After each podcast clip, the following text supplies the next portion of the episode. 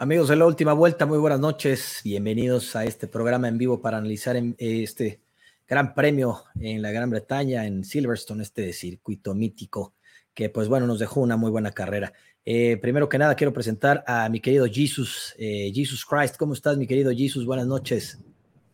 ¿Cómo estás, Chelis? Muy bien, muchas gracias. Aquí, después de haber visto un gran premio de Silverstone que, estuvo, que tuvo sus partes entretenidas, unas partes bastante para dormir pero tuvo sus buenas partes, su, su, parte interesante cada, cada proceso de, de, la, de esta carrera. Muy interesante. Correcto, correcto, mi querido Jesus, bienvenido. Ya te extrañábamos de este lado de, del programa analizando. Gracias, pues gracias. Presentamos a mi querido Oscar que va a estar insoportable. Eh, nada más ve la playera que trae, mi querido Jesus. Oscar González, ¿cómo estás, mi querido Oscar? Aparte de insoportable.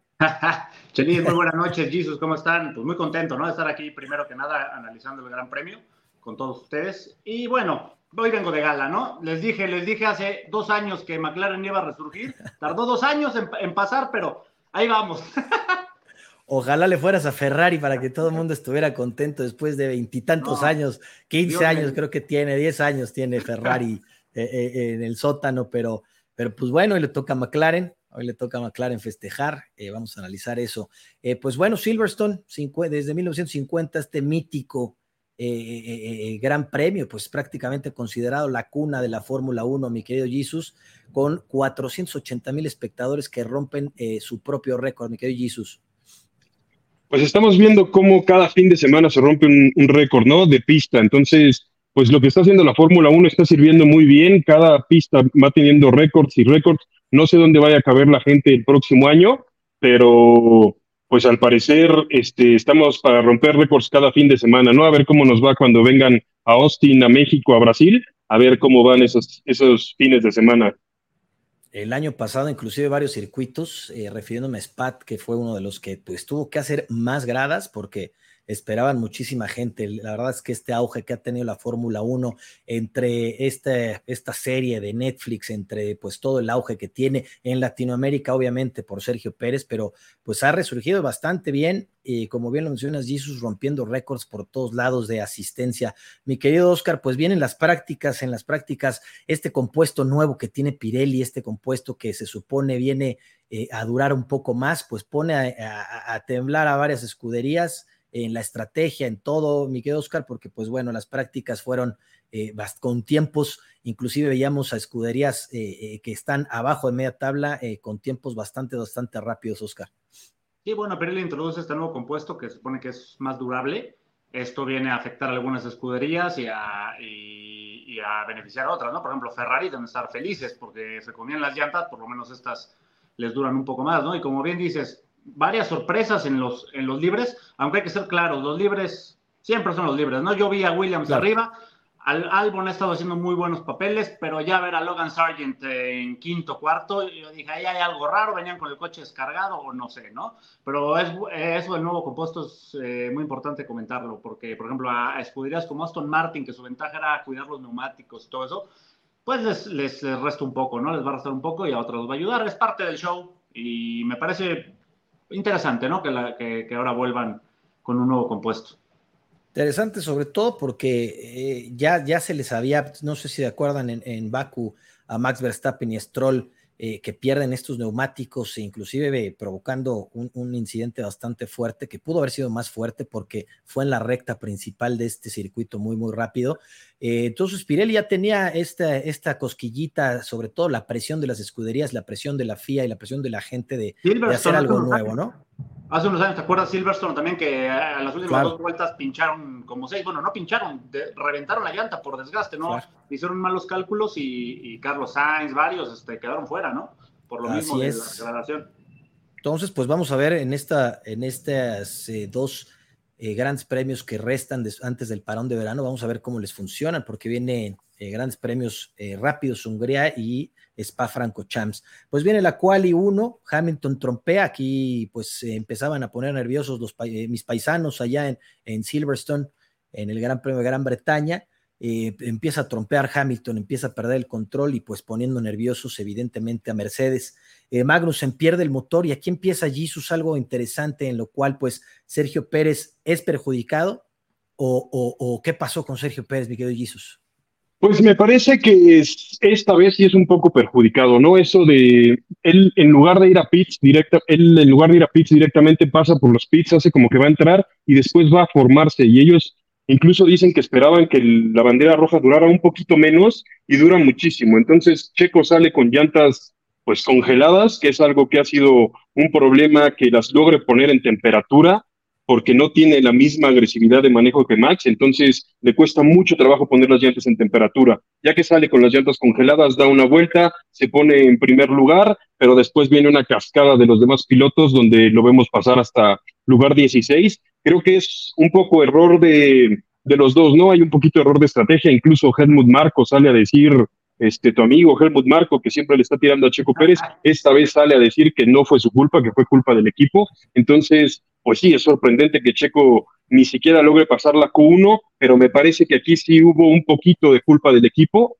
Este, obviamente no estoy diciendo que no tiene nada que ver con Checo, él debe de salir a hacer sus vueltas rápidas desde antes de que saliera la bandera roja. Me parece que por ahí podría estar un poquito más tranquilo si hubiera tenido un mejor tiempo, pero pues fueron circunstancias de lo que, lo que le pasó y se quedó fuera de la, de la Q2, ¿no? Inclusive. Oscar, por quinta vez consecutiva, pero ahora la quali 2, no pasaba la quali 3, ahora no pasa la quali 2, quinta vez consecutiva que le pasa esto a Sergio Pérez. Ya es una constante en Sergio Pérez como el año antepasado y pasado de que eh, eh, su coco son las qualis. Empezamos eh, la temporada compitiéndole muy de cerca a Max, pero ya es una constante esta, estas qualis de Sergio. Me recuerda a Albon, ¿eh? Oscar. Sí, claro, lo, dijimos en unos programas, ¿no? O sea, para competir la Max Verstappen, si quieres pelarle un campeonato del mundo con el mismo auto, tienes que ser constante desde los sábados, ¿no? Si el sábado no estás segundo, no te voy a decir que, le ganes las, las qualis a Max Verstappen, porque Max Verstappen realmente es un especialista en, en, vueltas rápidas, ¿no? En dar, la, en dar la quali en su primer intento y ponerse líder, ¿no? Es lo que le estaba faltando a Checo todos los años. Este, en, en esta sí coincido, que le afecta la estrategia. Ahora por fin Red Bull decide mandarlo primero a, Checo Pérez. Eh, lo criticábamos en, otros grandes premios, ¿no? Que dejaban a Checo hasta el final y pues no alcanzaba, quedaba fuera de la Q2 o algo así.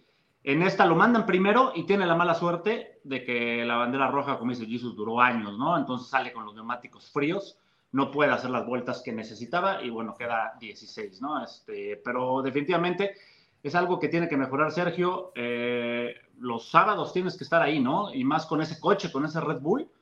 Desde Mónaco, desde el error de Mónaco, yo lo veo tocado mentalmente a Sergio.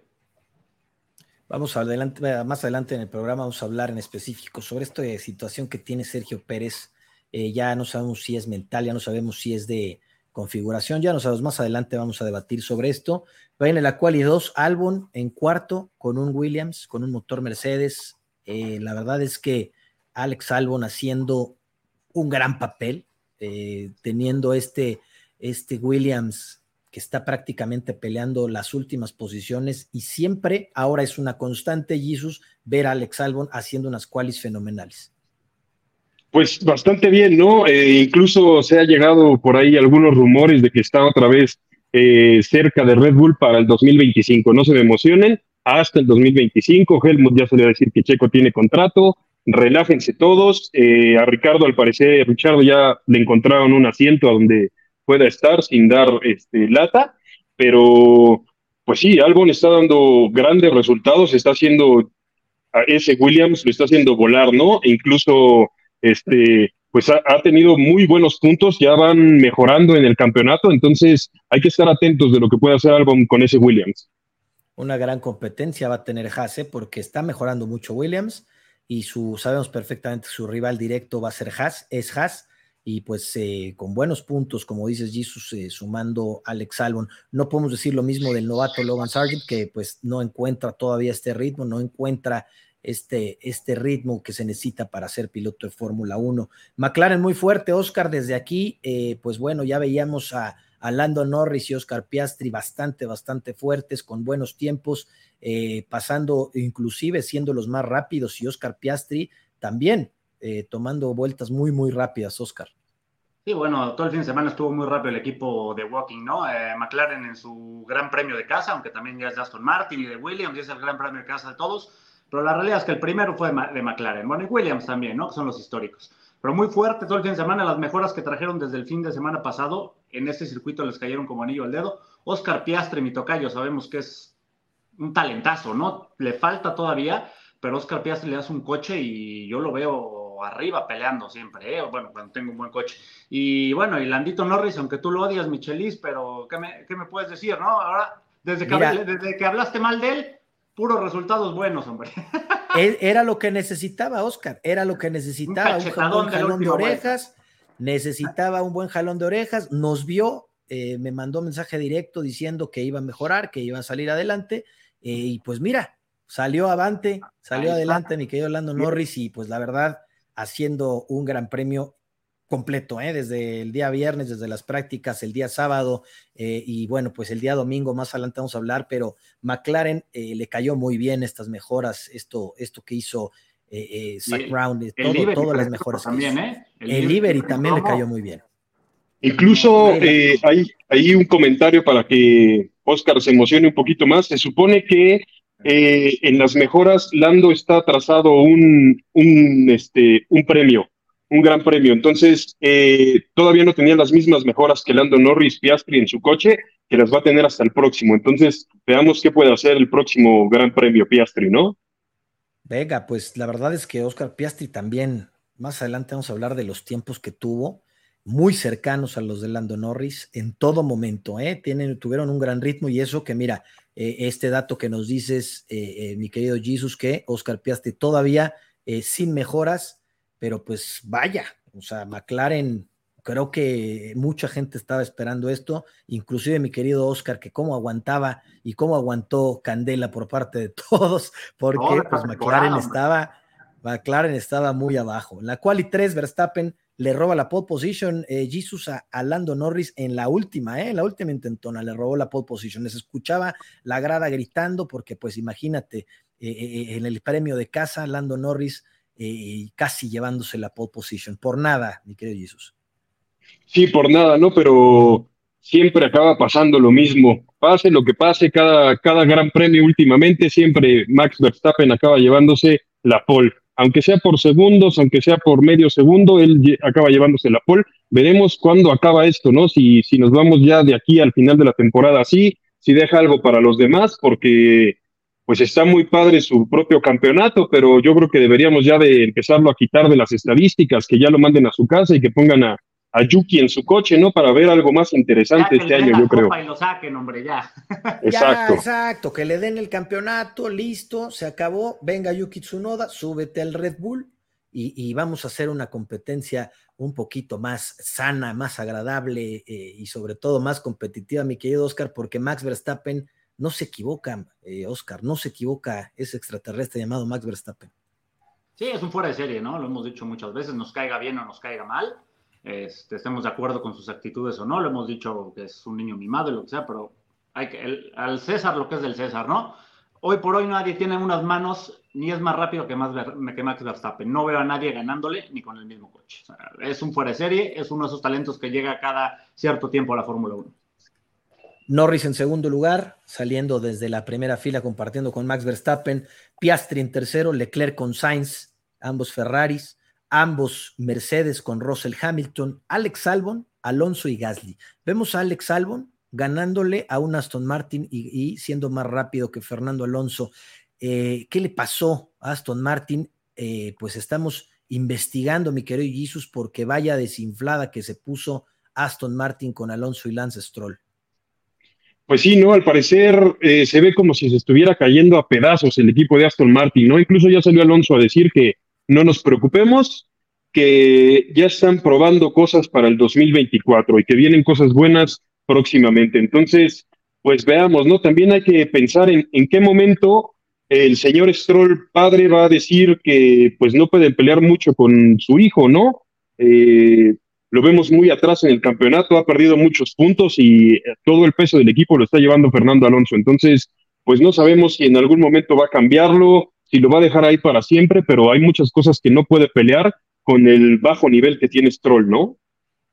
Y, mira, hablábamos eh, eh, en, el grupo ahí de, la última vuelta sobre Lance Stroll, que este piloto, mucha gente le pega. ¿Por qué? Pues porque es hijo del dueño. Eh, todo el mundo piensa que tiene ahí ese lugar, pues por el papá. yo no sé, yo soy de los que piensa que sí, tiene destellos, claro, es un piloto de Fórmula 1, son 20 en todo el mundo por supuesto que, sí tiene estos destellos, inclusive ahí se armó un debate de que eh, si, si, Max o, Stroll fue el, piloto que había ganado siendo el más, el más joven, pero pues eh, bien lo mencionas, tener a Fernando Alonso, el podio más joven, perdón, eh, teniendo a Fernando Alonso de, compañero de equipo, que sabemos que es tu primer rival, pues obviamente vienen estas comparaciones extremadamente fuertes, ¿no? Lo, lo, vivió con Checo, lo vivió en Sauber, lo vivió, o sea, la verdad es que Lance, Lance Stroll eh, ha, pasado eh, eh, y ha vivido en la Fórmula 1 con un poco de ayuda. No sé lo que pienses, Oscar. Pues mira, evidentemente ese asiento lo tiene porque su papá es multimillonario y es el dueño del equipo, ¿no? O sea, ni siquiera le compró el asiento, le compró la escudería. Ahora, Lance Stroll, también hay que, hay que poner un punto ahí y siempre lo ha defendido nuestro amigo Beto Galaviz. Lance Stroll no es Nicolás Latifi, no es eh, eh, Nikita Mazepin, que ellos llegaron de plano por solo por el dinero, ¿no? Lance Stroll ha sido campeón del mundo. Lance Stroll ha ganado carreras y ha ganado eh, en categorías abajo. Entonces, manos tiene, que el lugar también lo tiene por su, su papá, eso es innegable, ¿no? No nos podemos tapar, no podemos tapar el sol con un dedo. Pero Lance Stroll sí ha ganado abajo, ha demostrado que tiene talento, ¿no? En, algún punto. Ahora, ¿qué tanto? Pues se tendrá que ver. No creo que tenga el talento para ser campeón del mundo en Fórmula 1 ya. Pero, pero bueno, ahora Aston Martin, el bajón que tiene ahorita, también quería agregar, también se debe a, los circuitos, ¿no? Son circuitos de curvas muy rápidas, todos estos que hemos tenido, Silverstone, Austria, eh, en donde ha tenido el bajón Aston Martin, y son circuitos que no le quedan bien al diseño de este coche, ¿no? Aston, Martin es bueno en, las en, curvas lentas, tiene muy buena tracción, incluso se habla que mejor que el Red Bull, que yo no sé si sea muy exagerado, pero en circuitos lentos como en Hungría que viene, se espera que Aston Martin vuelva a dar un paso arriba, pero ya se está, el segundo lugar del campeonato ya se está ahí emparejando, ¿no? Porque unos les va mejor en unos circuitos, otros en otros, va a estar muy interesante. Va a estar interesante lo que viene. Viene la carrera, eh, eh, una arrancada bastante interesante. Sabíamos eh, que Lando Norris es un piloto agresivo, es un piloto que no se deja, es un piloto que no se deja intimidar, esté adelante quien esté. Recordemos pues esos duelos que el año pasado tuvo con Hamilton, que tuvo con Sergio, que ha tenido con muchísima gente Lando Norris, y hoy le tocaba un duelo, yo creo que de los más importantes para, para la carrera de Lando Norris, sobre todo en esta temporada que eh, eh, viene este, esta fuerza de McLaren. Inclusive Jesus le gana eh, en la arrancada Max Verstappen, que yo, yo chequé la telemetría y Max no arrancó mal, ¿eh? O sea, la verdad es que no arrancó mal, pero esta, esta tracción que tiene Lando Norris, esta perfección en la arrancada, más la ayuda de este, eh, estas mejoras que tiene este, este motor McLaren, este motor Mercedes en McLaren, pues le ayuda para ser, superar al campeón del mundo y pues un dolorcito de cabeza para, para Max Verstappen Jesus durante pues las primeras vueltas de este Gran Premio. Sí, logra hacer una gran arrancada, se logra, se, logra meter antes que Max Verstappen en la curva, incluso casi se logra meter Piastri también detrás de él, pero Max Verstappen cierra la puerta y le costó algo de trabajo a Max Verstappen, ¿no? Ya en el momento que tuvimos el que llega el DSR, pues ya, ya no tenía nada más que hacer el McLaren detrás de él, pero fue un gran, gran este, lance de carrera, fue, lo llevó muy bien las primeras cuatro vueltas hasta donde le duró y este, pues podemos ver lo que, si le dan un coche competitivo a Lando Norris, lo que podría llegar a ser, ¿no? Podría estar muy interesante esta, pues digamos, camada de jóvenes pilotos que todavía tenemos, que ya son la mayoría, lo están haciendo muy bien y podríamos ahí ver grandes grandes batallas, ¿no? Ahorita se vio mejor Norris que lo que hemos visto a Leclerc este año, ¿no? Yo vi a Oscar Piastri también arrancando muy bien, inclusive mejor que los dos pilotos que tenía delante. Como dices, le cierra Max Verstappen, le cierra Lando Norris y pues mantiene la tercera posición muy, muy bien, frenando a Leclerc y a Sainz que venían con todo. Ahora, mi querido Oscar, Max Verstappen no pudo con DRS, eh, sin DRS, eh, con Lando Norris, no pudo. Se habilita el DRS, obviamente sabemos el DRS, el potencial que tiene en, en la aerodinámica del, del, RB19, que pues es, es, le aplicas el DRS y es una bala, pero sin DRS, mi querido Oscar, Max Verstappen no pudo con Lando Norris.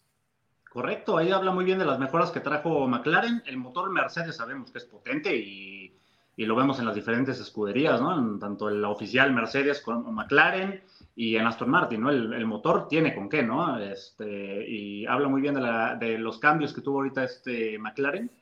No puede con Lando Norris las primeras cinco o seis vueltas, me parece que fueron, hasta que ya, como bien dices, le activan el DRS, incluso Helmut Marko la carrera pasada o antepasada eh, mencionaba eso, ¿no? Nosotros con nuestro DRS nos da, no me acuerdo qué porcentaje dijo, pero e, es el, es el coche que, que mejor DRS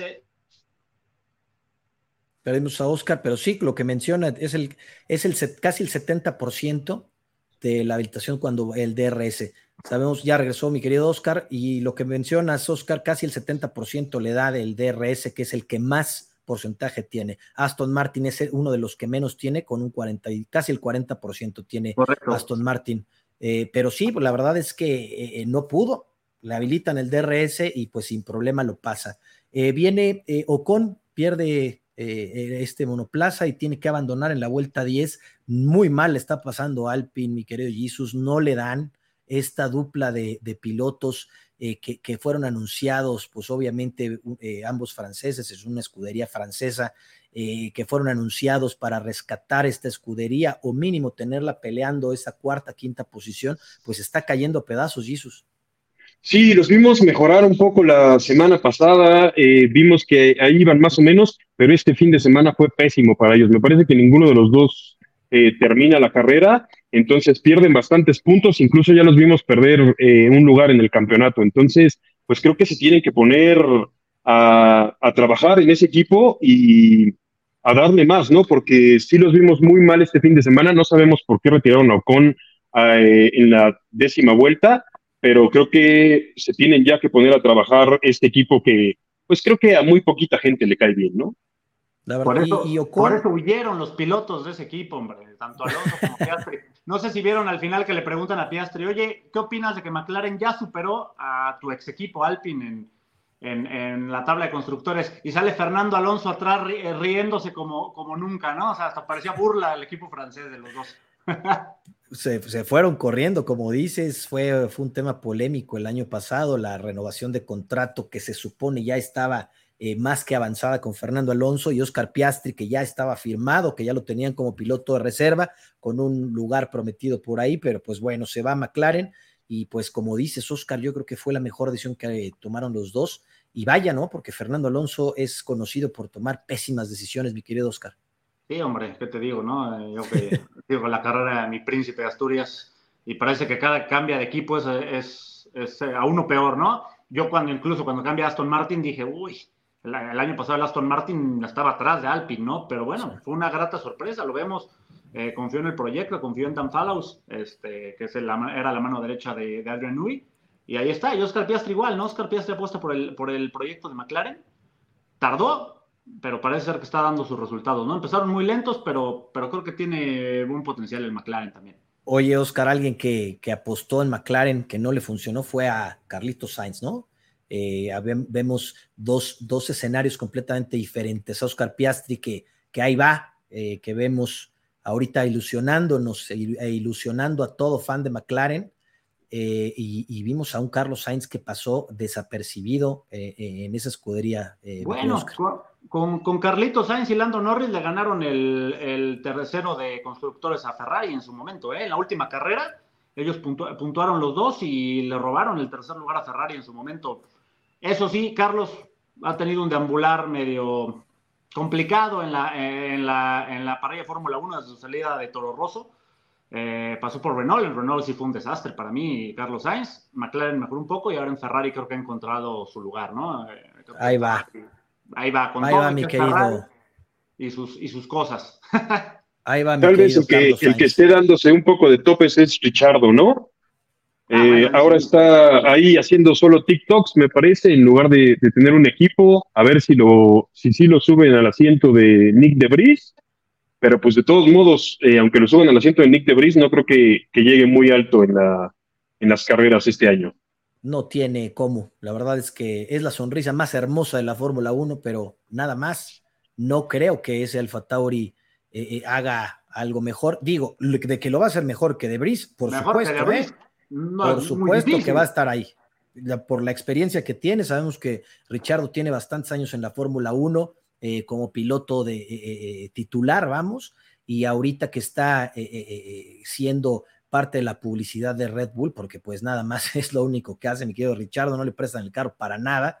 el simulador, inclusive Helmut Marco dice que no, no se le acerca, pero ni de chiste a Sergio Pérez y mucho menos a Max Verstappen, ¿no? Pero ahí lo tienen, ya para su suerte, Nick de eh, se escucha este rumor muy fuerte de que a partir de, el Gran Premio de los Países Bajos eh, va a tomar este, este lugar de, Nick de Lo sabemos, sabemos que Red Bull toma esa, esas decisiones fuertes, ¿eh? Lo vimos con Pierre Gasly, lo vimos con Alex Albon, Oscar. Sí, sí, Red Bull es conocido por eso, ¿no? Red Bull no se tiente el corazón.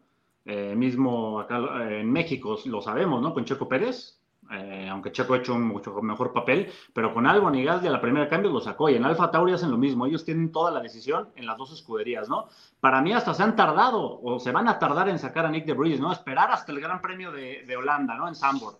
Yo, en una de esas, por lo que he visto, desde el próximo Gran Premio yo tenía a Daniel Ricciardo en el Alfa Tauri, que a Daniel Ricciardo lo va a hacer mucho mejor que Nick de Vries y va a poner en aprietos a Yuki Tsunoda, ¿eh? ¿eh? Eso tengo por seguro. Daniel Ricciardo tiene más manos que, que Yuki Tsunoda. Con perdón, Nachito, pero tengo que atacar a tu pollo ahora sí. Totalmente. Yo, yo también estoy contigo, Oscar. Ahora, el Alfa Tauri es el peor coche de la parrilla, tal vez, ¿no? Claro, sí, yo también. Eso sí, no, no llega a un asiento eh, cómodo, no llega a un asiento eh, en el cual eh, muchos pilotos quieran estar. La verdad es que, claro, todo el mundo quiere estar en la Fórmula 1, pero evidentemente quieren estar en un equipo competitivo y en un auto competitivo a sus niveles, ¿no? Sabemos que Alfa Tauri no compite con eh, los, las escuderías punteras, pero eh, pues el año pasado mínimo eh, debería de estar compitiendo por un quinto, un sexto lugar o inclusive hasta un cuarto lugar, ¿eh? Pero, pero ¿no, ¿no, les parece esto, me, voy a meter en un tema ahí escabroso, ¿no, no les parece esto tan, tan feo como la multipropiedad que hay en equipos del fútbol mexicano? O sea, ¿por qué, un, ¿por qué Red Bull tiene dos, tiene cuatro asientos? ¿no? Me, parece un poco extraño y, no, y hay otros competidores que no dejan entrar a la Fórmula 1. Ahí está Andretti, ahí están otros competidores que... Haas y Alfa Romeo son Ferraris, ¿no? Pero bueno, los motorizan. Los motorizan, ¿no? Mercedes también tiene seis. Pero bueno, lo que ah. tiene eh, un punto Jesus, ¿eh? ¿Cómo es posible que la misma FIA permita esto? Sabiendo que viene Andretti, que cuántos años, eh, eh, inclusive Porsche, eh, Lamborghini, Andretti, cuántos años, Audi, ¿no? Que cuántos años le costó entrar a la Fórmula 1 y, y, le faltan dos años a, Audi junto con Sauber. Entonces, ¿cómo es posible? Sí, inclusive Helmut Marco ya sale y dice, ya no va a haber, ya no se va a llamar Alfa Tauri, se va a cambiar de nombre, viene otra escudería nueva, pero es cierto, Jesus, es, es algún tema importante lo que dices tienen cuatro asientos, son los únicos que tienen cuatro asientos, están, eh, pueden preparar a sus pilotos teniéndolo como eh, en la escudería de abajo, en la, en la B y luego te vienes a la A. Entonces, eso es un tema que la FIA debería de estar poniendo bastante eh, como énfasis porque hay mucho, mucha gente que quiere entrar a la Fórmula 1, mi querido Oscar. Sí, pues no hay nada, no hay nada escrito, nada que lo prohíba como tal, como por ejemplo si hay Jesus en el fútbol. Digo, el tema de Ferrari era una, era una pequeña broma para, para molestar a mis amigos tifosi, ¿no? Pero eh, no hay nada escrito por ahora. Eh, lo que sí sería más interesante que entrara alguien más, tener otra marca, ¿no? Que compitieran, que no, porque todos sabemos que Alfa Tauri nunca la van a dejar que se acerque a Red Bull, ¿no? Red Bull es el equipo A y, ustedes son el equipo B, probamos cosas, probamos pilotos y vámonos, ¿no? Ellos tienen como su escuelita ahí, como bien dicen. Ahora, pero, pero incluso es como el equipo B olvidado, ¿no? Es el equipo B que tengo ahí de vez en cuando porque Digo, no, no les estoy pidiendo que estén a la misma altura de los Red Bull, pero no puede ser que estén en último lugar cuando Red Bull esté en primero, o sea, que les pasen un cuadernito de apuntes, no sé, porque si, si tienen tan, si se meten tanto en, en Red Bull y Helmut Marco ya sale a decir que Nick de Vries estuvo mal y todo eso, pues que les ayuden tantito, ¿no? Es, es increíble que un coche les lleve, tenga medio segundo, que con Red Bull tenga el medio segundo de ventaja y con el Alfa Tauri no puedan ni completar las carreras. Es una cosa horrorosa lo de Alfa Tauri. Ahora sale el director de equipo de Alfa Tauri a decir que son una escudería eh, autónoma, que nadie se mete con ellos, que no reciben órdenes. Vamos, no hay que engañarnos. Helmut Marco, y, por supuesto que en cualquier momento quita a los dos pilotos que están ahí y al mismo director de equipo, Oscar. Sí, a Franz Toast, ¿no? O sea, digo, aunque, aunque la escudería está, de hecho la tienen en Italia, ¿no? Y Red Bull está en Gran Bretaña, ¿no? Eh, Alfa Tauri está en Faenza, eh, la dirige Franz Toast, este, que la, ha llevado desde hace años, pero todos sabemos que él, aunque él dirige la escudería, si, si llega Helmut Marcos, si llega Christian Horner, si llega quien sea, decirle, oye, esto se cambia, entra Daniel Ricciardo, entra no sé qué, lo van a hacer, ¿no? O sea, no hay, no hay de otra. Incluso hace muchos años había algo parecido con Ferrari y Sauber, no sé si se acuerdan, que Ferrari también a sus pilotos, a sus pilotos, este, pues, juniors, los mandaba Sauber, ¿no? Y, y eran dos pilotos de la escuela Ferrari en Sauber, ¿no? Corriendo. Incluso ahí es, es algo. El caso de Sergio Pérez, ¿no? el caso de Sergio Pérez, que estaba. Sauber sí tenía más autonomía, ¿no? Sauber, Peter Sauber siempre ha tenido autonomía, aunque era como una filial de, del Ferrari, pero aquí sí, de plano, aunque hasta el mismo nombre tiene, ¿no? Era Toro Rosso, Red Bull, Alfa Tauri, que ahora es una nueva bebida del, del, grupo Red Bull, o sea. Sí, es lo mismo. Eso, ¿no? Sí, sí, sí. La verdad es que vamos a ver en estos dos grandes premios restantes. Nada lo prohíbe, podría Mercedes hacer lo mismo si quisiera, ¿no? O Ferrari o quien fuera, ¿no? O sea, poner Ferrari y escudería Cabalino o lo que sea. Pero, lo, pero bueno, lo que dice Jesus, está Andretti, está Porsche, está la Andretti no lo quieren, ¿eh? Muchísimos, no, Andretti no lo quieren. Y eso los que dueños los dueños no lo quieren porque él ya estaba poniendo, él ya puso el dinero, había puesto el dinero incluso antes que Audi y se decidió por X o Y que entrara a grupo Volkswagen como, con Audi, con la marca Audi, ¿no? Pero, pero a Andretti no sé por qué no lo quieren. No lo quieren. No, no, quieren esa, esa inversión de eh, parte de Andretti que eh, bastante exitoso en la, en la IndyCar, que pues bueno, lleva muchísimo tiempo eh, queriendo entrar. Regresamos pero si aceptan la inversión de, de, Liberty Media, ¿no? Claro, claro. Liberty Media sí puede entrar. todo el circo. Es, es, una, es, raro, la FIA, no sé cómo va, cómo se maneje, cómo este tipo de puntos, cómo, cómo hacen para que entre una, una escudería. Ya, ya inclusive la misma FIA hace unos meses decía que querían eh, eh, más escuderías y eso, y pues bueno, hay muchísima gente que quiere, que quiere seguir entrando a la Fórmula 1. Eh, ya se va al, Alfa Romeo, ¿no? es, es algo que entra con Haas a, ser como patrocinador de Haas. Eh, vienen, vienen cambios eh, que, esperemos que sea lo bueno también, que, metan lana, ¿por qué? Pues para un desarrollo importante de, un monoplaza para poder competir la Red Bull, porque pues lo dijimos la vez pasada, en el programa pasado, eh, pues esto ya se va, se está volviendo una vez más tan monótono y, pues, ya tan, tan, tan pues bueno, ya sabemos desde hoy quién va a ganar Hungría, ¿no? Ya sabemos perfectamente quién va Alfa, a ganar. Alfa Romeo se convierte el próximo año en Sauber nuevamente.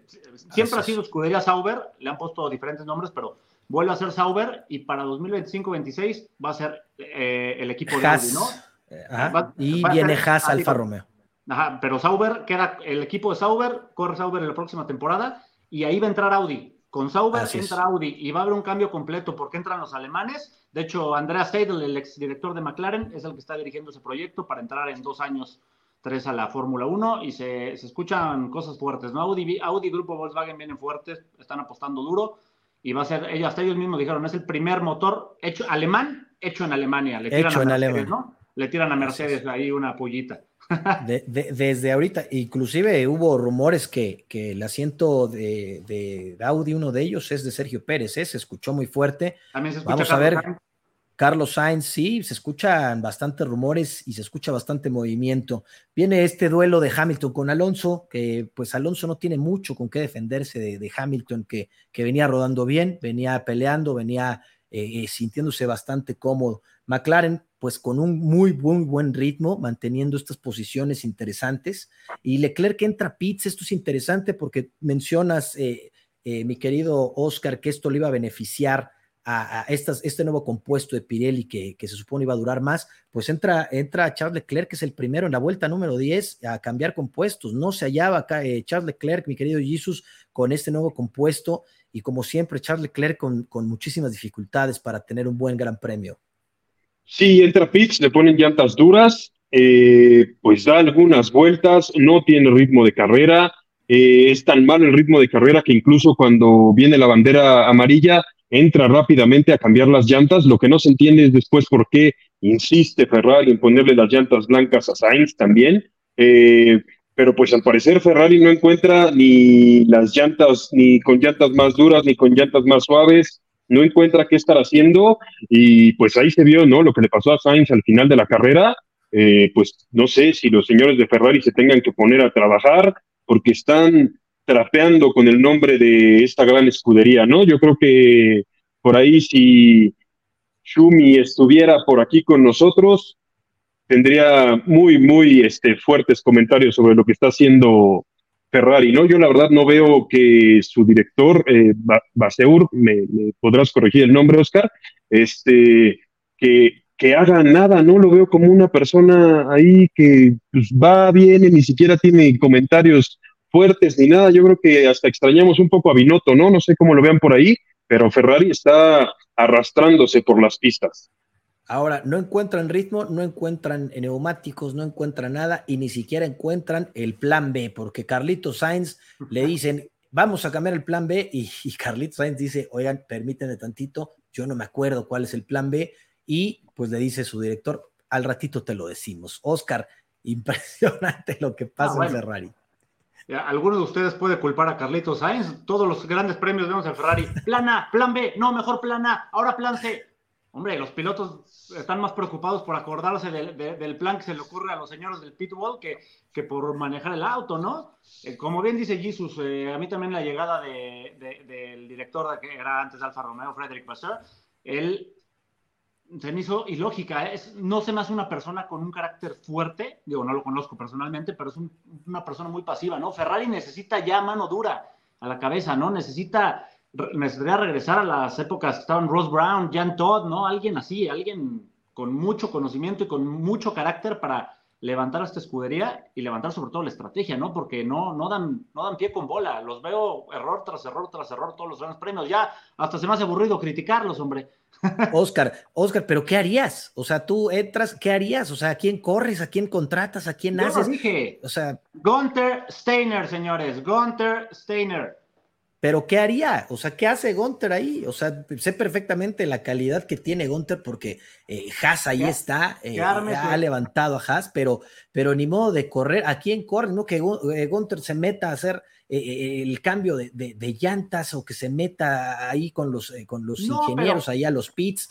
No puede hacer todo, Gunter. Cambias la cabeza y la cabeza desde arriba, la cabeza hace su propio esquema, su, propio, su propia gente de confianza cambiaré el asunto. Hace poco hubo, hace unos meses hubo un rumor de que la, Ferrari le había ofrecido una millonada a Christian Horner, ¿no? Ya sí. palabras mayores. Christian Horner llega ahí y, dime si no va a poner orden en, la escudería Ferrari, ¿no? O sea, obviamente no trabajaría con los mismos. Él traería su equipo y todo. Yo que Horner es algo irreal porque no va a salir de Red Bull, pero un Gunter Steiner yo creo que sería buena idea, ¿no? Traerlo a él. ¿Quién sabe, Oscar? Porque salió Helmut Marco a decir que habló personalmente eh, con Horner para que no se fuera, ¿eh? O sea, que sí le estaban llegando, sí le estaba pensando, porque sí le estaban llegando el precio, que inclusive Helmut Marco dice que le tuvieron que poner unas buenas cantidades de ceros para que se quedara y mantener a Christian Horner. Sería maravilloso también ver a Christian Horner fuera de Red Bull, ¿eh? A Jesús me gustaría mucho. Pues es que es, es Ferrari, ¿no? Yo supongo que a todos los que nos gustan los coches y a todos los que sabemos un poquito de Fórmula 1, pues sabemos que ese es el lugar al que queremos llegar, ¿no? Ese sería como el lugar mítico, ¿no? Estar en un Ferrari es ahí donde tienes que estar. Entonces, pues ojalá le lleguen el precio, no sé si a Horner, no sé si a Steiner, no sé a quien sea, pero que en serio les ponga las pilas a Ferrari, porque así como vamos, en lugar de ir hacia arriba, cada vez lo vemos peor. No sé dónde esté. El próximo año yo creo que va a estar peleando lugares con Alfa Tauri. Hamilton, inclusive hasta Max Verstappen dijo eh, este año que, que, sería un placer estar en Ferrari. Entonces, como bien lo dices, Jesus, todo mundo que, querría estar ahí, ojalá les llegue el precio, ojalá por fin eh, vean que este problema no es de pilotos, de pilotos yo me queda claro que son dos pilotos extremadamente talentosos, Charles Leclerc, tengo ahí eh, mis dudas, claro, lo, he, lo he criticado, eh, Carlos Sainz es un gran piloto, pero esto ya no es de pilotos, esto ya no es de circuitos, esto ya más bien es de cabeza, esto ya es de, de liderazgo, ya es de algo mucho más fuerte que, que, los pilotos, pues ya, ya ni siquiera deben de tocar. Entra Russell y Checo en la vuelta 29, ambos por, eh, eh, bueno, Russell con softs entra por medios y Checo entra por softs. Aquí empezaba una estrategia interesante, Oscar, de Sergio Pérez para intentar esta remontada al intentar hacer solo una parada cuando pues la mayoría de los pilotos iban a hacer dos. Desafortunadamente, pues eh, más adelante viene este abandono de, de, de Magnussen en la vuelta 31, pues que lamentablemente vemos que pierde este motor Ferrari Magnussen y pues las estrategias de tanto como de Sergio que de los pilotos que venían, eh, llámese Russell, llámese Hamilton, llámese Checo, eh, eh, pues se vienen al piso porque virtual safety car y luego un safety car, mi querido Oscar. Sí, sí, un safety car cambia todo, ¿no? Lo sabemos muy bien. A Checo en este caso lo vuelve a perjudicar porque pues abre la ventana, hace que la ventana de, parada sea menor, ¿no? Y la, gente que venía atrás pueda parar, como quien dice, no gratis, pero con una penalización de tiempo menor, aunque al final termina remontando una posición decente, pero le afecta, ¿no? Al contrario de Lewis Hamilton. Lewis, Hamilton este safety car le dio el podio, ¿eh? Porque si no hay este safety car, no alcanza en la vida Oscar Piastri. No alcanza en la vida Oscar Piastri. Hubiera sido 2-3 de McLaren. Hamilton, Hamilton lo, lo beneficia, a Checo lo perjudica un poco, al final lo hace bien pero ahí mi pregunta es, qué buena remontada de Sergio, bien los domingos, Sergio es un buen carrerista, lo sabemos, pero estamos de acuerdo que no puede seguir haciendo esto, o sea, no, no podemos seguir esperando, sí, Checo remontó 10 lugares, sí, compadre, pero salió 16, o sea, no puede salir 16 con un Red Bull. No te me adelantes, va a haber oportunidad de pegarle a mi querido Checo, Oscar. Te comen las ansias para pegarle a mi querido Sergio. No te preocupes, te lo juro, te lo voy a poner en bandeja de plata porque ya no lo puedo defender. Te lo voy a poner en bandeja de plata, mi querido Oscar. Viene este contacto que tiene eh, Nico, eh, Checo eh, con Nico Rosberg, inclusive también Nick DeVries también lo toca, pierde ahí con Hulkenberg, perdón, contacto con Checo y Nick DeVries. En la vuelta 31, ¿qué me dices de este rebase de Charles Leclerc a, a, a Russell, mi querido Jesus? Qué manera de hacer ese rebase tan bonito, los dos pisando a fondo, las fuerzas G de, de, Russell, impresionante lo que hizo eh, George Russell, mi querido Jesus. Eso justo es lo que queremos ver cada fin de semana, ¿no? Rebases al límite, este, equipos peleando posición, pero pues a mí me parece que cada vez vemos menos esto, ¿no? Me parece que por ahí de la vuelta 20 ya todos se llevaban tres segundos. Entonces, ¿dónde está esto que la FIA nos dijo que este año íbamos a tener mejores competiciones ni nada de eso? Eh, pues muchas gracias a Russell por ese gran rebase, nos dejó eh, la pintura de este gran premio, pero pues sí, hay que hacer algo para que tengamos mucho más emoción de esta y no estar viendo una procesión donde cada quien se lleva tres segundos a 300 kilómetros por hora, ¿no? Sí, la verdad es que se agradece muchísimo este tipo de, actos porque vaya, qué, qué, qué, calidad y qué rebase le hace a, a Leclerc que uf, es difícil, ¿eh? es difícil hacerlo. Eh, viene eh, eh, regresando al Virtual Safety Car y al Safety Car, Leclerc con medios nuevos, Verstappen y Norris entran a pits igual, entran por, con softs, Alonso y Hamilton también con softs, pues esta estrategia que, pues la verdad, muy cambiante, como bien lo menciona mi querido Oscar. En la vuelta 39, gran duelo entre Norris y Hamilton, que dura un par de vueltas, Oscar. Con estos pilotos locales que, se dieron con todo y pusieron los autos eh, al límite y algo que me gustó fue ver a McLaren, este McLaren compitiendo tan, tan fuerte con este auto Mercedes, Oscar. Sí, bueno, por fin, ¿no? Eh, porque me acuerdo que temporadas pasadas criticabas y criticábamos todos mucho a Lando Norris, que por qué a Hamilton no le defendía como le defendía a Checo Pérez o a, Fernando Alonso, ¿no? Y hoy, hoy lo hizo, ¿no? Y defendió muy bien la segunda posición, se mantuvo ahí. Hamilton atacó como el gran campeón que es. Sabemos que tener a Hamilton atrás no, no es nada fácil, ¿no? Y te va a buscar el menor, el primer error que tengas para pasarte. Lando hace una muy buena conducción, buen manejo, le cierra todas las puertas y al final otra vez el ritmo que tenía el McLaren era un poco mayor al, al del Mercedes y vuelve a separarse y a ganar, a ganar un poco de, espacio, ¿no? Eh, pero ese duelo que tuvimos en, por unas 3, 4 vueltas fue, fue precioso, o sea, y, Lando Norris defendió muy bien, cerró todas las puertas, hizo un manejo perfecto, lo, tengo, lo tenemos que decir, aunque no te caiga bien, Michelis. Totalmente, aquí hay que, hay que pegarles, pero hay que aplaudirles, hay que ser objetivos, y la verdad es que Lando Norris hizo excelente, excelente fin de semana, no nada más un día domingo, hizo un excelente fin de semana, eh, se defendió con Max, atacó a Max, atacó a Hamilton, atacó a todos los que se ponían enfrente para eh, intentar quitarle. Y, muy importante, se defiende de Hamilton con llantas duras, ¿eh? Aparte, Mientras Hamilton trae soft. Sí, y, y Jesus con eh, mayor vida las de Hamilton, ¿eh? O sea, tenía menos, había rodado menos Hamilton con esos neumáticos y Lando Norris aún así supera no fácil, pero se avientan un gran duelo que se lo lleva Lando Norris. En la vuelta 43 también Checo Pérez hace un muy buen rebase a Carlos Sainz, que, tan bueno es que pierde dos posiciones y casi tres posiciones. Jesús, eh, después de este rebase que le hace Sergio Pérez, pierde la posición con Alex Albon, pierde la posición con Leclerc y la pierde con Gasly, que después la recupera, pero eh, un rebase de Sergio que lo destantea por completo y ya bien mencionas y lo vas a mencionar ahorita, eh, mi querido Jesus, esta eh, pues pérdida de, poder y de neumáticos y de todo con este Ferrari Carlos Sainz. Sí, no vemos desde que empieza el cambio de llantas de todo mundo, vemos a Sainz estarse quejando de que con esas llantas no va a poder soportar a nadie. no sé si eso le viene mal mentalmente o si ya desde ahí sabía que no iba a poder, pero lo rebasa Checo y después vemos cómo se cae, ¿no? Eh, lo rebasan todos los demás, eh, no tiene forma de, contestarle a los demás coches y vemos cómo se va cayendo Sainz hasta la décima posición. Ahí, por ahí, este, le hace una pasada un poco rara a Gasly, que Gasly luego se queja eh, cuando lo están entrevistando, pero pues sí, no vimos ningún tipo de reacción de Carlos Sainz. Yo no sé si un poco Carlos Sainz ya está un poco harto de todo lo que está pasando en Ferrari, porque incluso cuando está en calificación dice que no le pueden hacer esto dejando pasar a, a, Leclerc, este, se queja de las llantas, se queja de las estrategias, ya ni siquiera se acuerda de las estrategias. Entonces, pues yo veo cada vez a Sainz más lejos de Ferrari y que le van a buscar un mejor escudero a Leclerc o alguien que se queje un poquito menos, ¿no?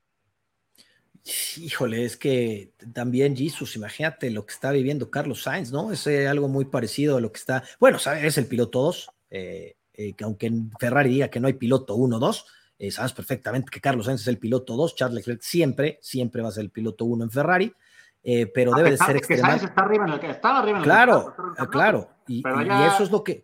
Y eso es lo que yo creo que debe de tener frustrado a Carlos Sainz, ¿no? el tener superando a, su compañero de equipo, que es tu primer rival, en puntos y aún así sigan apoyándolo, eh, híjole, debe de estar extremadamente frustrado y debe de estar, por eso dice todo, por eso se queja de todo, por eso eh, eh, mete en evidencia a Ferrari de todos los errores que comete, porque quiere demostrar que él no es el problema, que el problema lo tienen allá adentro, que el problema no es Carlos Sainz ni el monoplaza Carlos Sainz, que el problema está en las decisiones de estrategia. Yo creo, y, mi humilde opinión debe de ser esa, la de Carlos Sainz, pero pues le puede costar eh, eh, todo esto, y como bien lo dices, Jesus, ese asiento, y deben de estar buscando, e inclusive Carlos Sainz debe de estar buscando eh, otro asiento en la Fórmula 1, Oscar. Va a ser, Sainz va a ser uno de los pilotos de Audi, desde, desde ahora lo digo, el próximo año va a estar en Ferrari, obviamente, también tiene contrato, todo, pero Carlos Sainz yo creo que tiene muchas posibilidades de ser piloto de Audi. ¿eh? Eh, tiene una muy buena relación con Andrés Seidel desde McLaren. Su papá corre para Audi en los rallies. Claro. Su papá corre. Eso es la insignia de Audi en los rallies desde hace años. Sí. Por ahí. Oscar, ¿cómo, te caería, Oscar, ¿cómo te caería Sergio Pérez, Carlos Sainz en Audi? Oye, pues sería una alineación muy buena, ¿no? Dos pilotos muy consistentes y dos pilotos, inclusive, inclusive te podría decir que infravalorados, ¿no? Que, que son considerados a veces como un menor talento del que en realidad tiene. A mí me, parecen los dos muy buenos pilotos, aunque se, le, aunque se le va a pegar a Tucheco Pérez, son dos pilotos con mucho talento y son infravalorados dentro de la parrilla, ¿no? ¿no? No por los pilotos, pero por los fans, por los fanáticos, como que a Checo y a Sainz siempre los dejan a un lado, ¿no? Sería una muy buena alineación esa de Audi. Jesus, estamos diciendo, Jesus, estamos diciendo dos años antes la alineación de Audi. ¿Qué, nos, vamos, qué nos vamos a ganar si, si le atinamos, Jesus?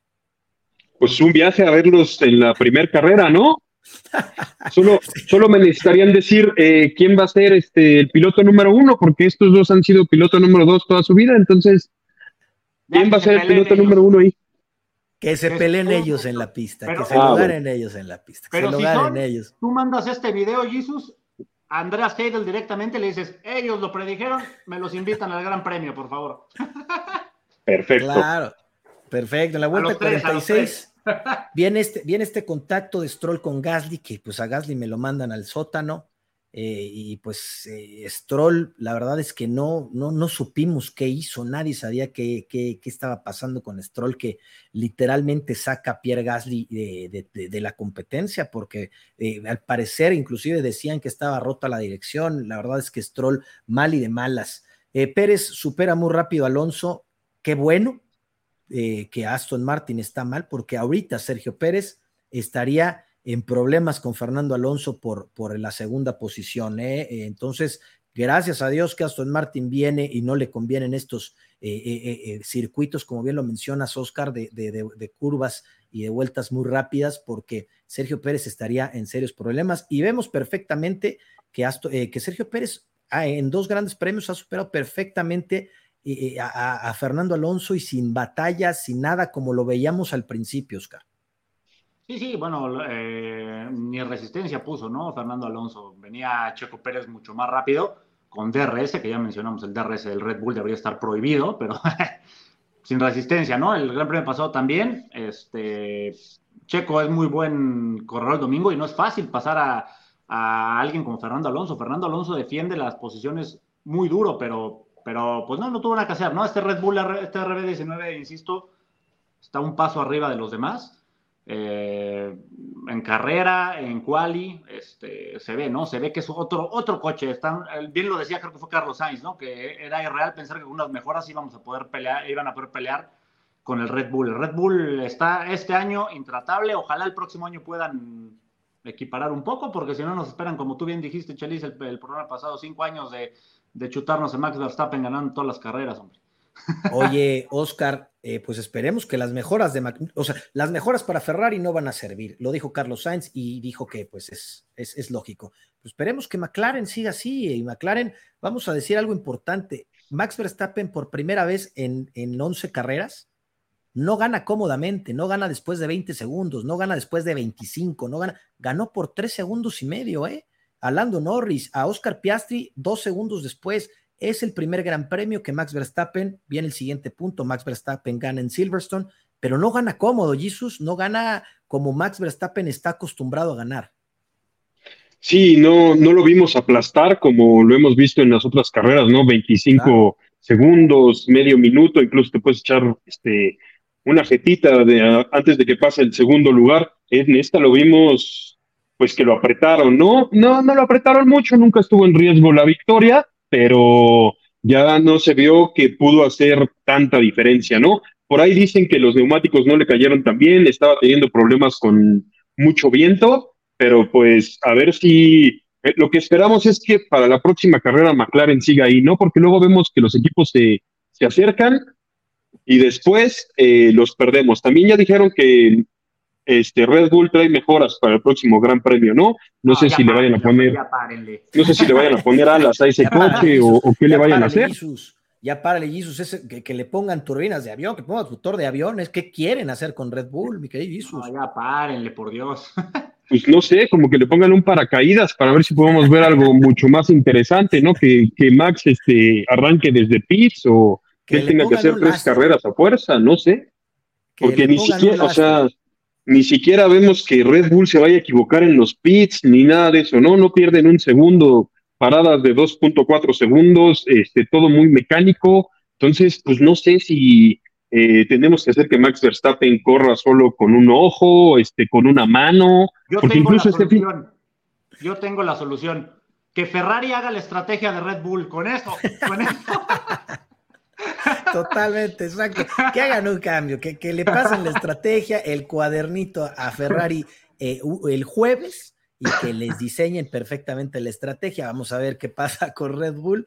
Pues eh, Hamilton entra, eh, Lando Norris en, segunda posición, el podio 400 en la historia de McLaren, mi querido Oscar. Esta, esta nota te la doy a ti, mi querido Oscar, porque es, si hablamos de Fórmula 1, por supuesto que tenemos que hablar de Ferrari, de McLaren y de Williams, mi querido Oscar. Y hoy McLaren pues felicidades por ese podio número 400, mi querido. Claro, los, los tres históricos ¿no? de la Fórmula 1. Bien decían que, que, todo piloto quiere estar en Ferrari, todo conocedor y todo fan de la Fórmula 1 sabe lo que es Ferrari, lo que es McLaren y lo que es Williams, ¿no? Bueno, lo que fueron, ¿no? Algunos están, o los tres están en horas bajas, pero el podio 400 es muy importante, ¿no? Una escudería mítica como, como McLaren, que han pasado grandes pilotos. Para empezar, Ayrton Senna, ahí que tienes tú el, el, el casco, ¿no? Ayrton Senna, Alain Prost, más recientes, Mika Hakkinen, ¿no? Que fue campeón del mundo con ellos, Alonso. Lewis Hamilton. Ha tenido un campeonato. Es una escudería grande, es una escudería que merece estar arriba. Ojalá viéramos a, McLaren arriba, a Ferrari también, incluso a Williams, ¿no? Sería, sería increíble verlos allá, pero muy contento, ¿no? del podio 400 de, la escudería y el, y el Liberty me encantó, que regresen a ese, por Dios. Hamilton en tercero, eh, un podio eh, pues bastante, bastante inglés, mi querido Jesus. Eh, la, reina seguro estaba muy contenta allá donde esté. el rey está muy contento, la gente en Inglaterra está muy contento, en Gran Bretaña, en todos lados, muy contentos por ver a Lando Norris y a Lewis Hamilton en este podio, compartiéndolo con Max Verstappen, Jesus. Sí, incluso Hamilton estaba muy contento, ¿no? De volver a ver a su equipo con el que empezó. Eh, ahí, ¿no? Entonces, pues sí, fue una gran carrera para, para Gran Bretaña, vieron a sus pilotos en segundo y tercer lugar, o en primero y segundo si tomamos la clasificación de solo humanos, ¿no? Porque lo de Max Verstappen es de extraterrestre.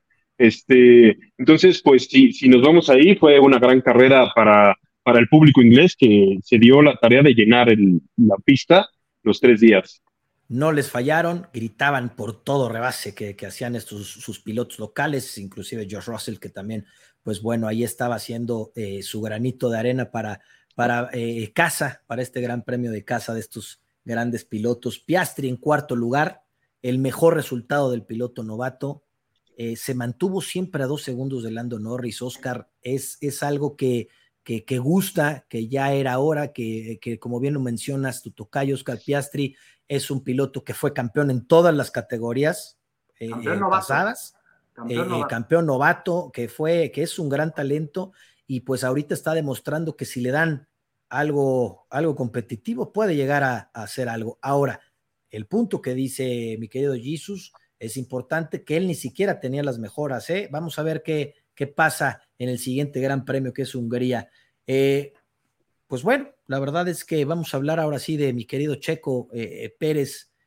Eh, fue recuperación, mi querido Jesus, en un RB19 de arrancar en, en, posición número 16 y acabar en sexto. ¿Es una recuperación eso? ¿Se puede considerar una recuperación? Pues lo podemos considerar una recuperación, ¿no? Pero también tenemos que ver que pues es el coche más rápido de la parrilla por, una gran diferencia. Entonces creo que Checo debería de estar, no sé si se entretenga mucho los domingos haciendo esto, si le aburra solo estar siguiendo a Max Verstappen, pero la verdad es que los sábados se tiene que poner las pilas y mejorar muchísimo.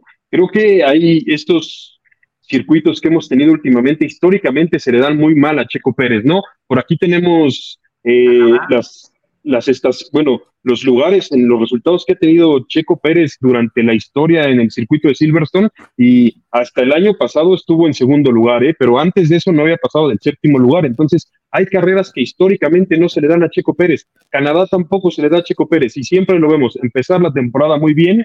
Cuando pasamos a la parte europea es un desastre, donde pierde puntos, donde pierde campeonatos, donde pierde coches. Entonces, pues creo que cada año vemos esta parte de él y cada año eh, durante la mitad de la temporada lo vemos como que no encuentra la brújula. Ya regresando del parón de verano lo vemos otra vez eh, regresar muy bien y acabar muy bien. Creo que tiene que ver los circuitos y que estas pistas realmente no se le dan, ¿no? Jesus, hablando de lo que dices, la retroalimentación que, te, que tuvimos posterior al Gran Premio, esta imagen tú la mandaste con estas estadísticas, las voy a eh, compartir con nuestros amigos de la última vuelta. En el 2011, Sauber séptimo lugar. En el 2012, con Sauber abandonó. En el 13 abandonó. En el 14 con Force India ya en onceavo lugar. En el 2015, noveno lugar. En el 2016, sexto lugar. 2017, noveno lugar. 18 con Force India, décimo lugar. En el 2019 con Racing Point, en 17. En, en, el 2020 no hubo gran premio en Inglaterra. 2021 en lugar número 16 y gana la vuelta rápida, pero eh, lugar número 16, que no cuenta porque pues sabemos perfectamente la reglamentación. Y en el 22 en segundo lugar, o sea, pues después de casi, después de 10 grandes premios en el 22 y ahorita acaba en sexto lugar.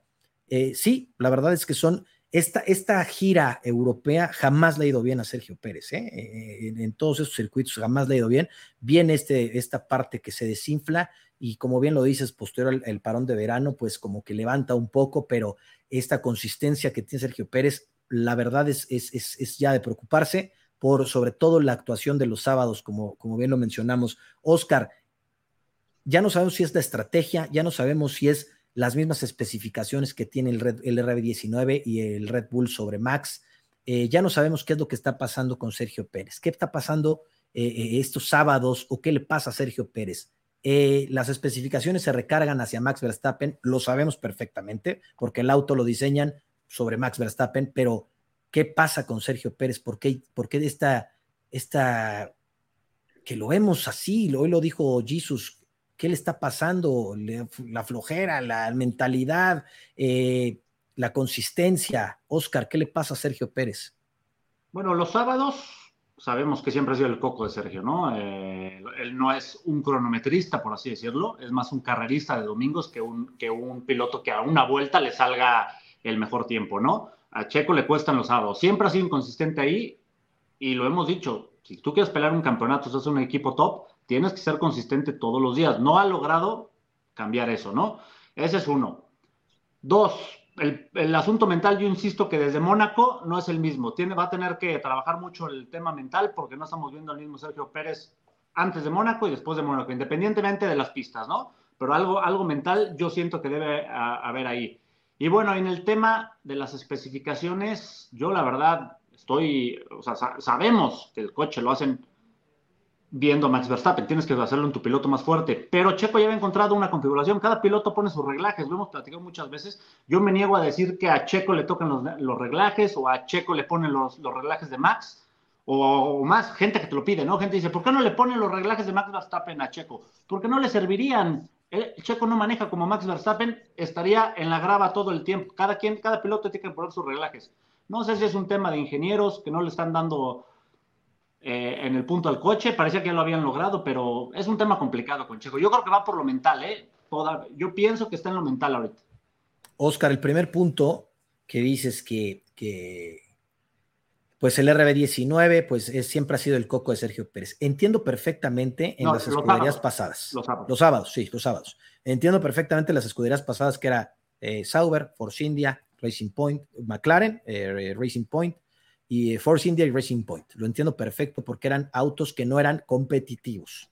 No le podemos pasar a Sergio Pérez que el sábado no sea competitivo en un RB19. No, claro, Vamos, no claro. puede ser. Desde el momento en que llegó a Red Bull, no podía tener sábados inconsistentes. ¿Por qué? Porque sabemos perfectamente que si quieres competir, lo hemos dicho muchísimas veces con Max Verstappen, debes de estar y arrancar en pole position, que es muy difícil, sabemos porque Max Verstappen no se equivoca, o mínimo en segunda posición.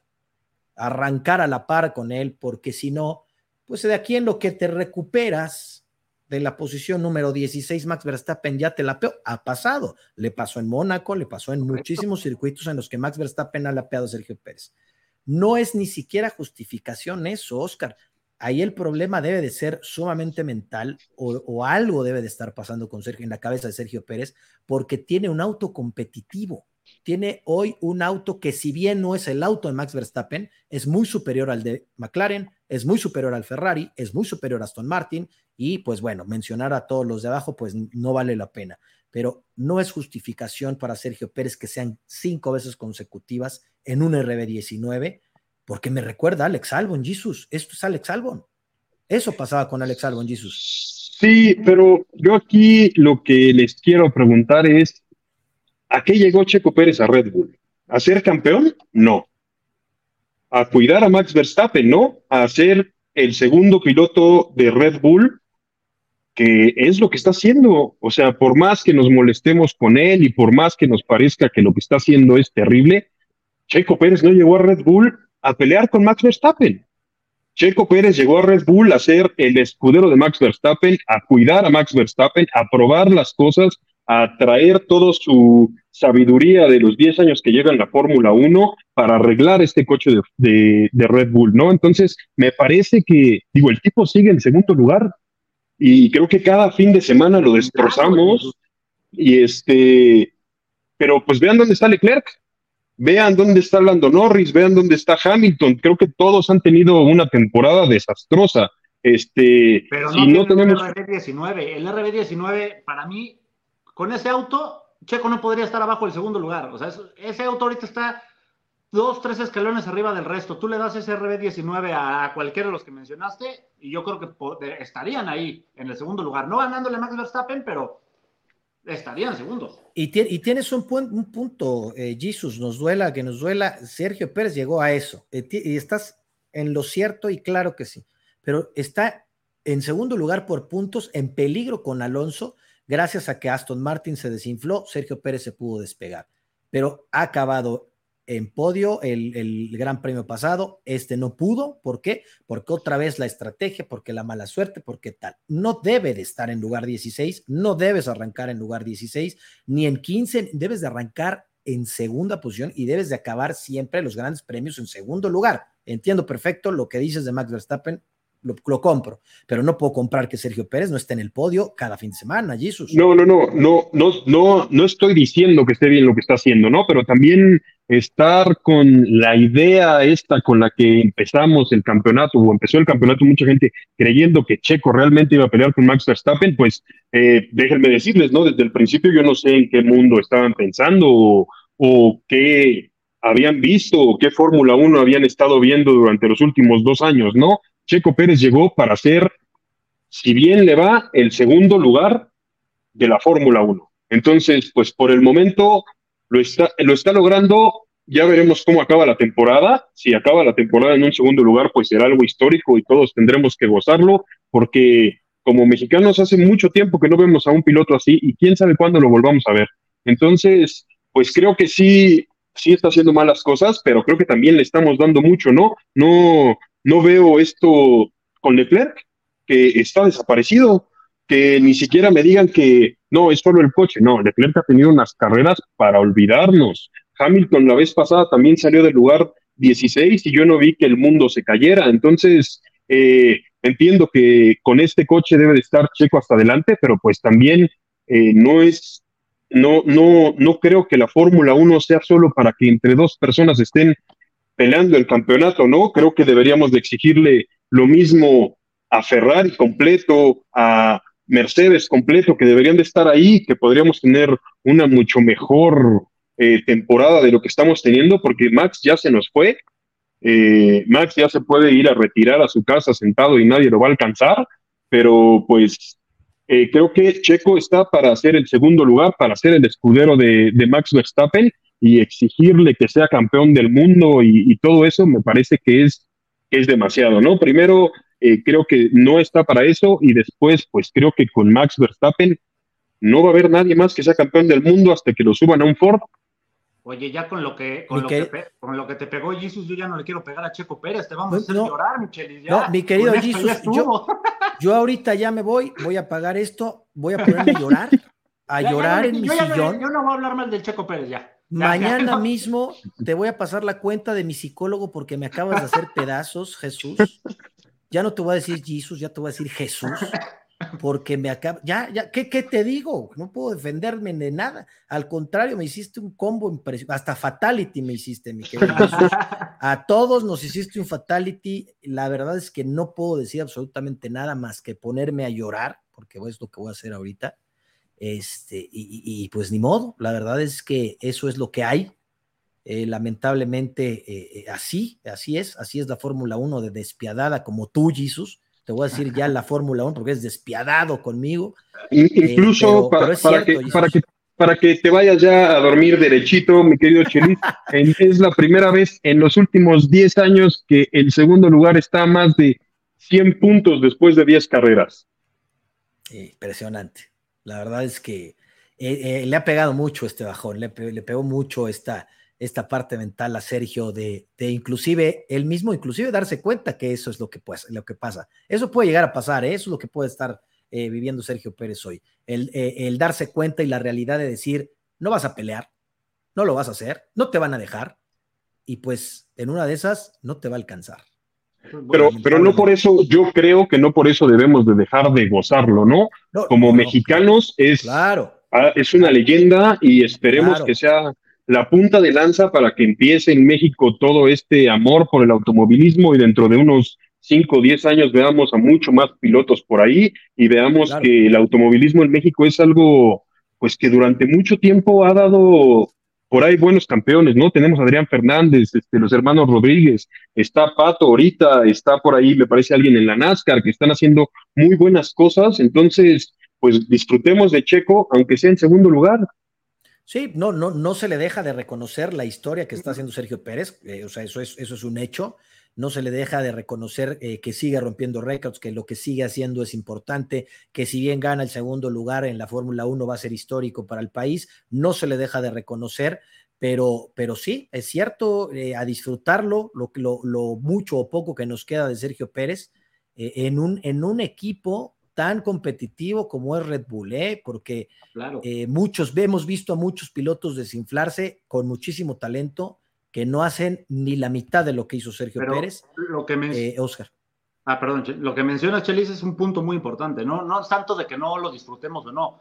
El punto para, al piloto que compite con una, un coequipero, una bestia como Max Verstappen, te come mentalmente, ¿no? Eso también puede ser un punto muy importante. O sea, no es tanto que no lo disfrutemos nosotros, puede ser lo que le está pasando a Sergio Pérez de ver que no, por más que haga, no puede sacarle esa décima a Max Verstappen, no puede ganarle a Max Verstappen les ha pasado a, los Botas, a Rubens Barrichello con Miguel Schumacher, a los compañeros de Alonso, a los a Massa. De Ayrton Senna, a Massa, a todos. se, acaban mentalmente, ¿no? Se acaban mentalmente a competir con ese tipo de, pilotos. Ahí tenemos el ejemplo de Botas, ¿no? Que este año está en su gira del adiós, este, fuera de control, fuera de Mercedes, este. Con un este bigotazo, con un bigotazo. Bigotazo, un gran corte de cabello, este, en la Q1 ni siquiera traía la gasolina suficiente, entonces él está en la gira del adiós, manda fotos encuerado, e, es una chulada, ¿no? Entonces ahí podemos ver lo que realmente le puede pasar a un piloto estando tanto tiempo en segundo lugar, ¿no? Sí, le afecta, es, es, es, es un punto importante el, saber que, como lo mencioné hace rato, que no te van a dejar, que no, no puedes y que inclusive no te va a alcanzar para hacerlo. Entonces, esa parte mental, eh, eh, eso puede estar pasando. Eh, este, este, este cubetada de agua fría de realidad puede estar afectando a Sergio, pero bien lo pones puntual, mi querido Jesus. vámonos a llorar, vámonos a ver el campeonato de constructores, por favor, porque me estoy aguantando las ganas de llorar. Vámonos con Red Bull, 411 puntos. Mercedes, 203. Aston Martin 181, Ferrari 157, McLaren consumando 30 puntos importantísimos, que no, eran los puntos ni que habían sumado en los 10 eh, grandes premios pasados. ¿eh? Eso es importante para McLaren. Alpine con 47, Williams 11, Haas 11. Este es un buen tiro, como lo habíamos mencionado con Alex Albon y, y Haas. Alfa Romeo 9 y Alfa Tauri, pues del olvido la, la, temporada que han tenido con Nick de Vries y, y Yuki Tsunoda. Vamos al campeonato de pilotos. Eh, Verstappen 255 puntos, Pérez 156, Alonso 137, Hamilton 121, Sainz 83, Russell 82. Y esto es lo que mencionas, Oscar. Ve dónde está Leclerc, ya abajo, ni siquiera compitiendo directamente con su compañero de equipo. ¿eh? Charles Leclerc está compitiendo con George Russell y pues con puntos importantes, Charles Leclerc. Stroll 44, Lando Norris 42 y Esteban Ocon con 31 eh, puntos. Eh, comentarios, vamos a los comentarios. Dice eh, Taz, mi querido Taz, eh, eh, buenas noches, estimados, buenas noches, mi querido Taz. El Doc, buenas noches, saludos de la familia. El bebé llorón se volvió bocón. Norris necesitaba la zarandada que lo pusiste en Canadá. Mira, totalmente de acuerdo, mi querido Doc. Cuando Ferrari anda bien, las condiciones de carrera los fastidian. Saludos, mi querido Doc. Eh, aquí está otro comentario del Doc. Checo terminó su vuelta de la quali 1 antes de terminar el tiempo. Pudo dar otra vuelta. El equipo no apoya nada de que terminó primero. Llevan tiempos, llevan tiempos, tienen experiencia y de eso viven. Hay mano naranja. Eh, saludos, mi querido Doc. Julio Bretón de Alba, saludos eh, de Alba, saludos Chelis y amigos de la última vuelta, saludos, mi querido Julio, mi querido Nor, saludos, mi querido Nor. Eh, aquí dice Taz, Audi Porsche, ahí hay también multiequipos. Hay multiequipos, pero no tienen dos equipos en la Fórmula 1, mi querido Taz, era lo que nos referíamos. Pero, Porsche ya no, ya no va, ¿eh? no, ya no, ya va Audi solo, ya le, ganaron, le ganó Audi. Y Porsche eh, iba a ser motorista de Red Bull y no, ahora va a ser Ford. Ahora va a ser Ford. sí, Porsche, Porsche perdió todo. Eh, Marta Orozco, buenas noches, mi panelista número uno, saludos. Mi Rafita León, saludos, abrazos fuertes para los tres.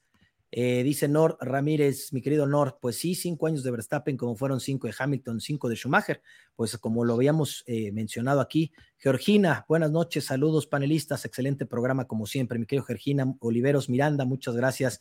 Mi querido eh, Jerry Minor, saludos, mi querido Jerry. Olvidemos un poco la Fórmula 1. La selección mexicana ya está en las semifinales de la Copa Oro y tus Pumas siguen invictos. Mi querido Jerry Minor, estás terrible, qué horror.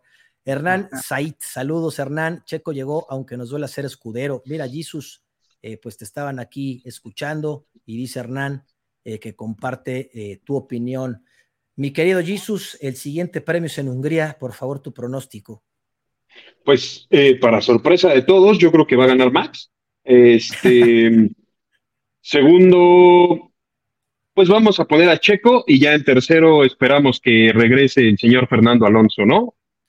Venga, mi querido Oscar González, tu podio para Hungría. En Hungría es un circuito muy diferente, es más lento, es un circuito donde se los adelanto, va a ser una carrera con pocos rebases, bastante monótona, pero pues coincido, ¿no? Primero va a ser Max Verstappen, ya me cansé de hacerlo abandonar tres carreras seguidas y que no pase nada, a ver si ahora sí lo pongo primero, pasa, lo, pasa el otro, ¿no? Segundo Fernando y tercero Checo Pérez. Yo voy eh, Max Verstappen, eh, viene Checo Pérez y viene un McLaren, yo creo que ya sea Lando Norris o me gustaría mucho ver a Oscar Piastri allá arriba. Eh, señores, después viene Bélgica y después el parón de verano. Vamos a ver qué, a quién le conviene este parón de verano, viene la Silly Season viene información, vamos a ver qué pasa. Va a estar, va a estar muy buena la Silly Season, ¿eh? viene... Mucha información, como lo adelantamos, mi querido Jesus. pues muchísimas gracias. Van a andar bien McLaren, ¿eh? van a ver. En Spa van a andar bien McLaren, en Hungría no creo. Y en un, yo creo que en Hungría también, mi querido. Vas a ver, vas a ver. Yo confío en McLaren. Ojalá. Vamos a ver qué, vamos a ver qué pasa. Pues mi querido Jesus, te agradezco mucho el estar de este lado ahora, eh, el cual te extrañábamos. Ya no te quiero tanto, la verdad es que yo te quería muchísimo pero te voy a pasar en la cuenta de mi psicólogo, mi querido Jesus, para que me aliviane después de esta súper tranquila que me acabas de poner. querido Jesus, gracias, gracias por estar. Eh, te mando un gran abrazo y muy buenas noches. Nos vemos el siguiente lunes. Abrazo, buenas noches para todos.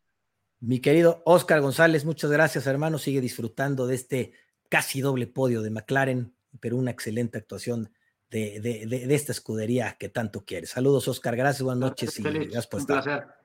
Saludos, amigos de la última vuelta. Muchas gracias. Compártanos. Estamos en Spotify, en YouTube, en Facebook, en Instagram, en todos lados estamos. Compártanos si, si hoy el programa eh, eh, ya, ya tenemos muchísimos seguidores, 14 mil y cacho en TikTok. Estamos peleando ya casi el 5 mil en YouTube. Estamos, pues bueno, casi los 11 mil en, Facebook. Esto es gracias a ustedes que nos comparten, que nos ven, que nos dejan entrar a la puerta de su casa y mañana en Spotify, en el tráfico, pues ahí los vamos a, acompañando. Muchísimas gracias por estar, muy buenas noches. Yo soy Chelis Velázquez y esto es la última vuelta.